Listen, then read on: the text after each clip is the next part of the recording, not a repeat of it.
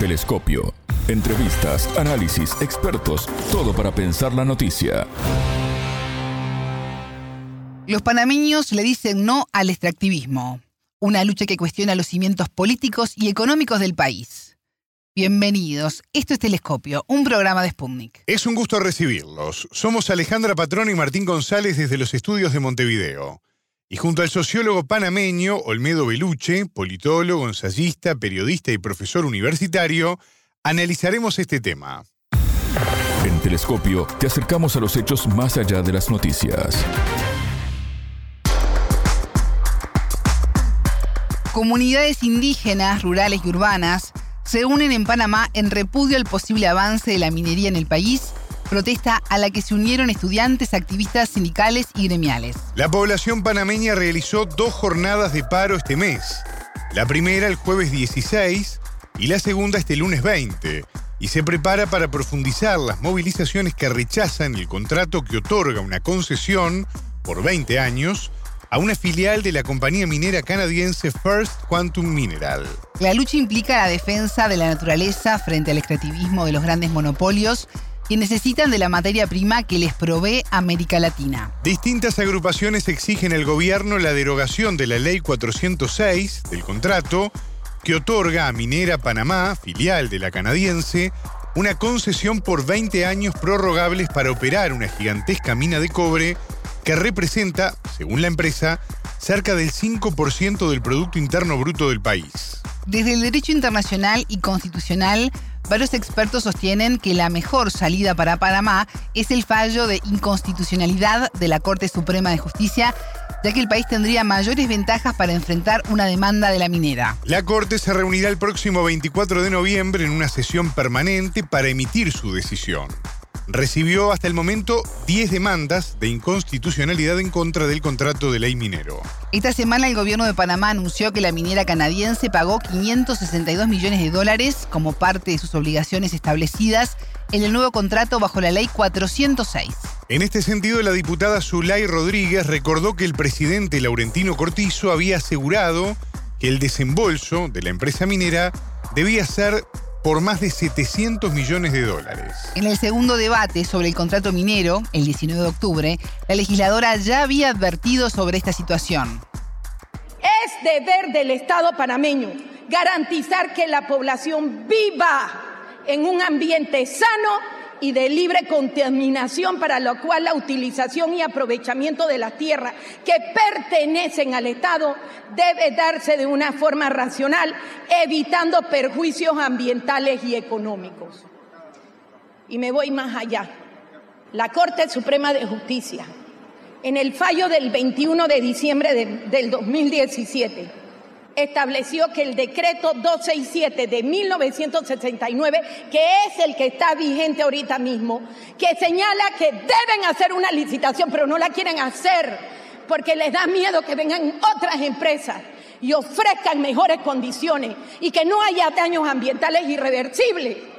Y donde tiene que garantizarse la preservación de nuestros recursos naturales, estableció que el decreto 267 de 1969 en su artículo sexto señala que no podrán ser proponentes estados o gobierno extranjeros, ni entidades oficiales o semioficiales extranjeras.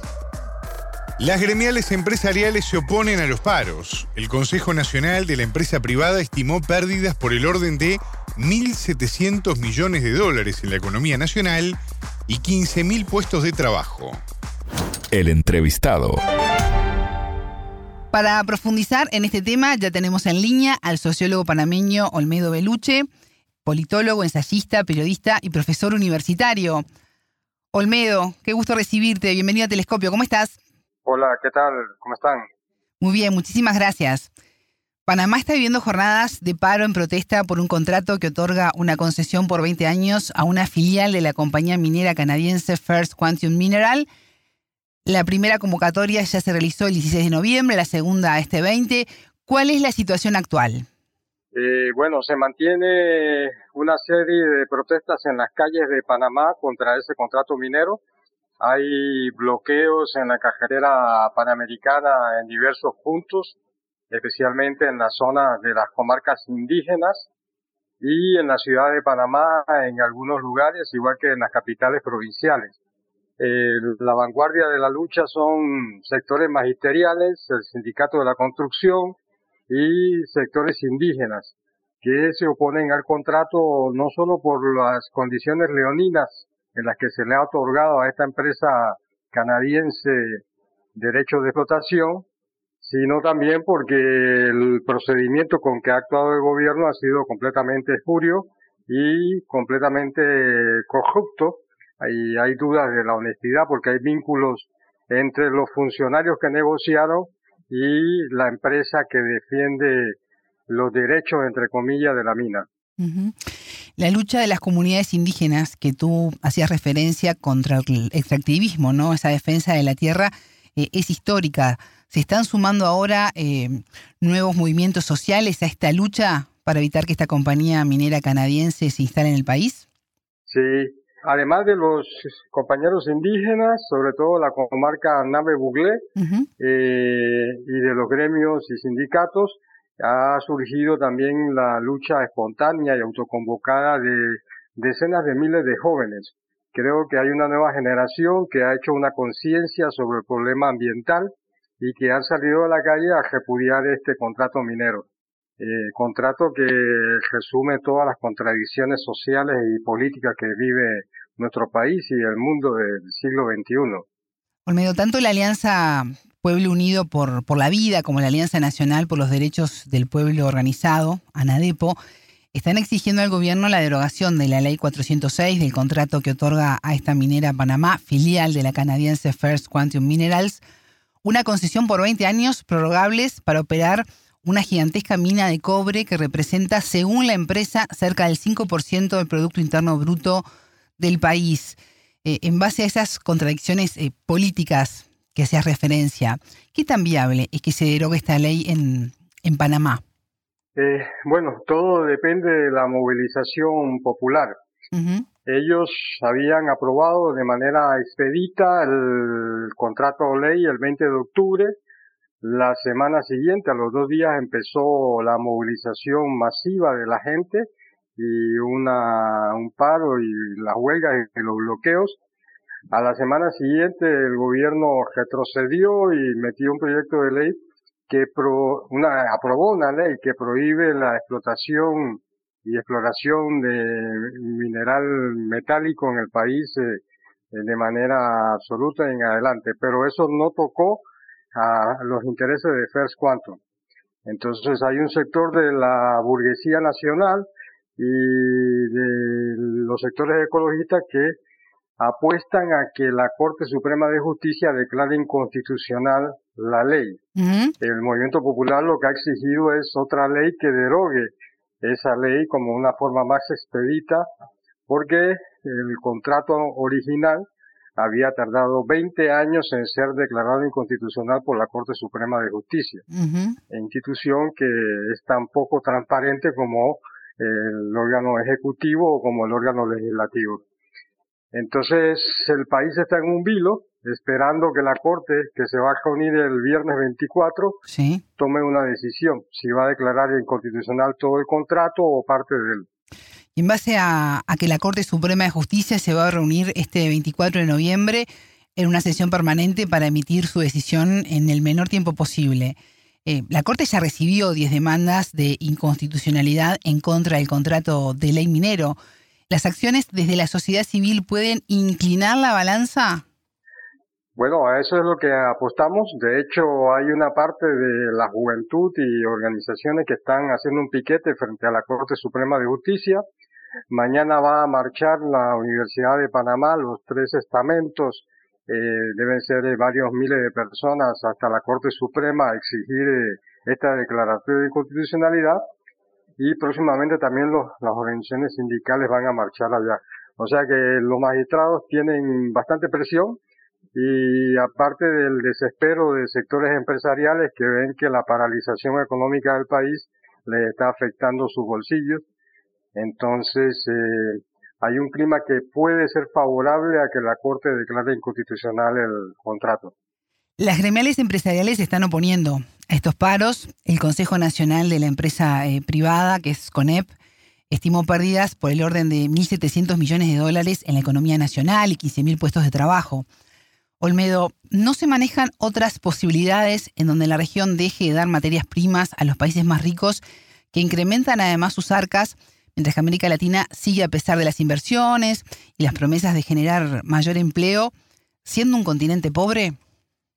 Bueno, así es. Eh, lamentablemente el, sistema extractivista que saca recursos de los países pobres para derivarlos hacia los países industrializados, eh, no nos enriquece como han prometido los defensores de la mina y, y los defensores en general de la minería en América Latina, sino que cada vez más nos empobrece y es solo miseria y destrucción ambiental lo que deja. Por eso en, todos nuestros países ha empezado a surgir una conciencia frente a la explotación de minas, sobre todo a cielo abierto, y de material metálico. Hay países como Costa Rica en el área que ya han prohibido eso. Ahora se suma Panamá a partir de estas movilizaciones, pero queda pendiente el contrato con esta empresa canadiense eh, de cobre que tiene la mayor explotación, una de las más grandes de América Latina. ¿Por qué avanza el extractivismo en América Latina cuando las poblaciones, estamos hablando ahora de Panamá, pero tú mencionabas a Costa Rica, pasa en Argentina, en Bolivia, eh, se rechaza? Sí, eh, bueno, es parte del sistema capitalista que estamos viviendo, eh, esta globalización expoliadora que sufre el mundo, ¿no? Y en ese sentido, en cada país hay que hacer conciencia y tomar medidas y movilizarse, pero la solución Mm, va a tener que ser internacional. Eh, todo el problema ambiental depende de decisiones que se tomen en los países industrializados y mientras eso no cambie, difícilmente salvaremos el planeta. Esta semana el gobierno de Panamá anunció que la minera canadiense pagó 562 millones de dólares como parte de sus obligaciones establecidas en este nuevo contrato bajo esta polémica ley, la 406 pero el presidente Laurentino Cortizo ordenó que este pago se mantenga en una cuenta restringida en el Banco Nacional de Panamá a la espera de este fallo que tú mencionabas de inconstitucionalidad por parte de la Corte Suprema de Justicia. Hay mucho dinero en juego. ¿Cómo repercute en el gobierno el adelanto en la entrega de este dinero a la hora de apoyar a, los empresarios y a las empresas extranjeras? Eh, sí, bueno, eh, en primer lugar, ya hay deshonestidad en el asunto porque el, monto que debían haber pagado era sobre 700 millones de dólares y solo pagaron 500. Eh, el gobierno lo envía a una cuenta que no se puede tocar. Sin embargo, eso es cuestionable porque ese es el pago de los dos últimos años en que la empresa ha seguido extrayendo mineral sin pagarle un centavo al Estado de manera que ese es un dinero legítimamente eh, panameño. No debería estar en una cuenta restringida dependiendo de un fallo de la Corte. Algunos opinan que esa acción del gobierno es para no pagar los compromisos que hizo el gobierno de que ese dinero serviría para aumentar las jubilaciones de los más bajas de la caja de seguro social y para invertir en, en, otras eh, eh, ítems del Estado donde tenía compromiso y que pretenderá, como es un año electoral el que viene el próximo año, utilizar el dinero como quiera. Pero aquí hay mucho más en juego porque el poder minero eh, influye sobre las próximas elecciones a través de casi todos los candidatos que hay. La empresa que defiende los intereses de la minera, el bufete de abogados Morgan y Morgan, eh, no solamente tiene un candidato directamente que es uno de los socios de la oposición, el señor Rómulo Hooks, sino que también el actual vicepresidente, que es el candidato oficialista, eh, es eh, abogado de Petaquilla Gold, que es la que vendió los derechos de trabajo a esta empresa canadiense, el otro candidato opositor, Ricardo Martinelli, eh, también tiene intereses en el sector minero. Y eh, finalmente un cuarto candidato ha, postulado como vicepresidente un presidente de la Cámara de Comercio de Colón que ha defendido la mina. Eh, de hecho, en la práctica solamente hay una candidata que ha marchado con los sectores populares y que expresa el rechazo completo de la mina, que es la profesora Maribel Gordón. Olmedo, ¿qué podemos esperar para los próximos días y semanas? Bueno, esperemos que la movilización logre sostenerse. El gobierno y los sectores mineros apuestan al cansancio del sector popular. Han intentado la represión, eh, más de 1.500 personas han sido detenidas y luego puestas en libertad, pero la gente sigue en la calle. Incluso ha habido, eh, han muerto cuatro compañeros docentes, uno de ellos atropellado, dos a por parte de un abogado eh, de la élite, incluso hijos de norteamericanos que nacieron en la zona del canal, pero el pueblo se mantiene, entonces eh, eh, esto es lo nuevo, lo inédito de la situación que estamos viviendo. Tú decías, el poder minero se coló en las, en las próximas elecciones. ¿Todo el sistema político es afín a esta situación o también hay una resistencia? Bueno, la resistencia, eh, eh, el pueblo ha postulado las organizaciones populares a una candidata, que es la profesora Maribel Gordón. Es la única que aparece independiente de los intereses mineros. Sin embargo, ahora mismo también la respuesta de la burguesía a toda la movilización es una gran campaña anticomunista que se ha montado contra el principal sindicato, el sindicato de la construcción, y su dirigente, y de paso, de carambola, eh, atacar a la postulación de la colega, la compañera Gordón. Eh, entonces, bueno, es un albor, pero eh, en realidad todos los sectores de la burguesía que están postulados tienen vínculos de una manera u otra con el sector minero. Olmedo, en julio del año pasado hablamos aquí en Telescopio contigo sobre la profunda crisis política y económica por el alto costo de vida que sufría en ese momento Panamá en medio de un estallido social que reclamaba elecciones anticipadas y medidas urgentes para combatir la pobreza y la corrupción estatal. Ha pasado un poco más de un año. ¿Qué ha cambiado en este tiempo? Eh, muy poco. En cierta forma, la lucha de julio del año pasado fue como quien dice el ensayo general de lo que está sucediendo ahora. Eh, parecido a lo de ahora, las comunidades indígenas, rurales, eh, eh, urbanas a nivel de las provincias, para protestar cejaron las, la interamericana, las calles, bloquearon la economía de esa manera y eso a forma de lucha ha quedado en la memoria de la gente y es lo que hoy estamos viviendo. Por eso decía que la lucha minera resume en gran medida las contradicciones sociales que estamos, que padece el país. Eh, la tasa de desempleo oficial es del 10%, pero cuando uno ve la juventud puede superar el 20%. Eh, el desempleo informal, el empleo informal, mejor dicho, eh, está en el 48%. Si le sumamos el 10% de, de desempleo, tenemos que más del 50% de la fuerza de trabajo vive en situación precaria. Eh, los salarios son bastante bajos, aunque la inflación en Panamá no es tan alta como en otros países de América Latina, eh, los salarios son deprimidos y, esa alta informalidad hace que la gente viva en una situación difícil. Y eso aumenta el descontento y en cierta manera eso también se está expresando en la lucha contra eh, el tema de la minera. ¿Y cómo se sale de esta situación? ¿Qué caminos alternativos hay?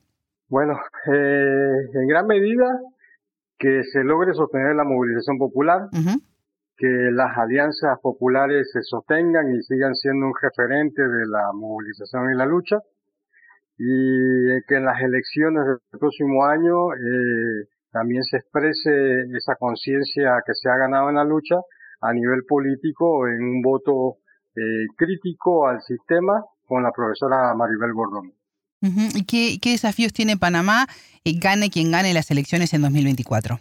Bueno, tiene el desafío de, que la economía cambie a favor de producir una vida digna, que es la, consigna que se ha empleado eh, para la población.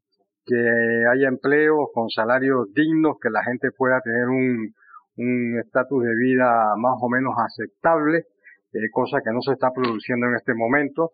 Eso implicaría, por ejemplo, que el Estado tenga que financiar el déficit que tienen las escuelas públicas, la salud pública, eh, las obras públicas, eh, no con endeudamiento como está haciendo en este momento, sino con una reforma fiscal progresiva que haga que paguen más impuestos los que más ganan. Que en Panamá, esa es una de las ironías, el sector que más crece, que más ganancias tiene, eh, casi está exonerado de impuestos. Y los impuestos los pagan los trabajadores eh, que se los sacan del salario eh, sin poder chistar.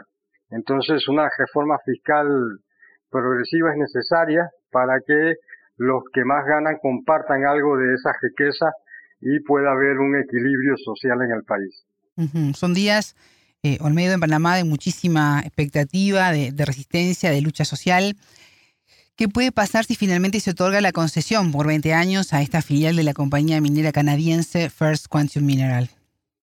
Bueno, ahí sí hay especulaciones. La gente piensa que sería una catástrofe para la propia situación, porque si ya está así, ha escalado a este punto la lucha, creo que la gente explotaría. Y, las consecuencias serían negativas, pese a toda la represión que intenten, por lo menos por varios días, no podrían devolver la gente a la, calma a las calles, a las casas. Eh, y en un, momento en que se acerca a las fiestas de fin de año y los empresarios y comerciantes están deseosos de estabilidad, eh, esto sería echarle más eh, eh, leña al fuego. así que es impredecible lo que podría suceder. Por supuesto, a la larga sería desmoralizante, pero en el primer momento sería una explosión, creo yo. ¿Y cómo es la calidad del empleo en el país? ¿no? Más allá de tener trabajo, ¿en qué calidad se trabaja? Bueno, como ya te digo, la mayoría de la población carece de un trabajo estable. Están en la informalidad y los que lo tienen tienen muy bajos salarios que no alcanzan para pagar la canasta básica.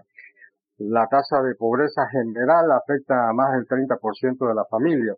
Esta es una situación que se ha agravado después de eh, eh, la pandemia y que no se ha resuelto.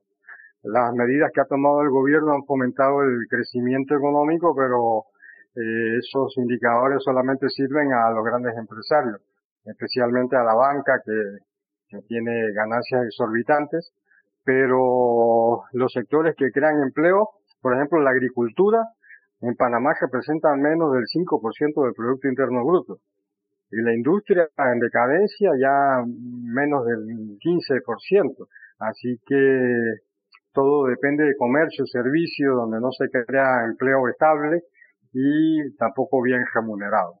Olmedo Beluche, sociólogo panameño, politólogo, ensayista, periodista y profesor universitario. Muchas gracias por estos minutos con Telescopio. Gracias, Alejandra.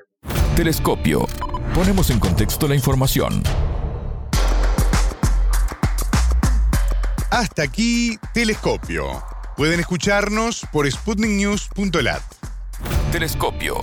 Un espacio para entender lo que sucede en el mundo.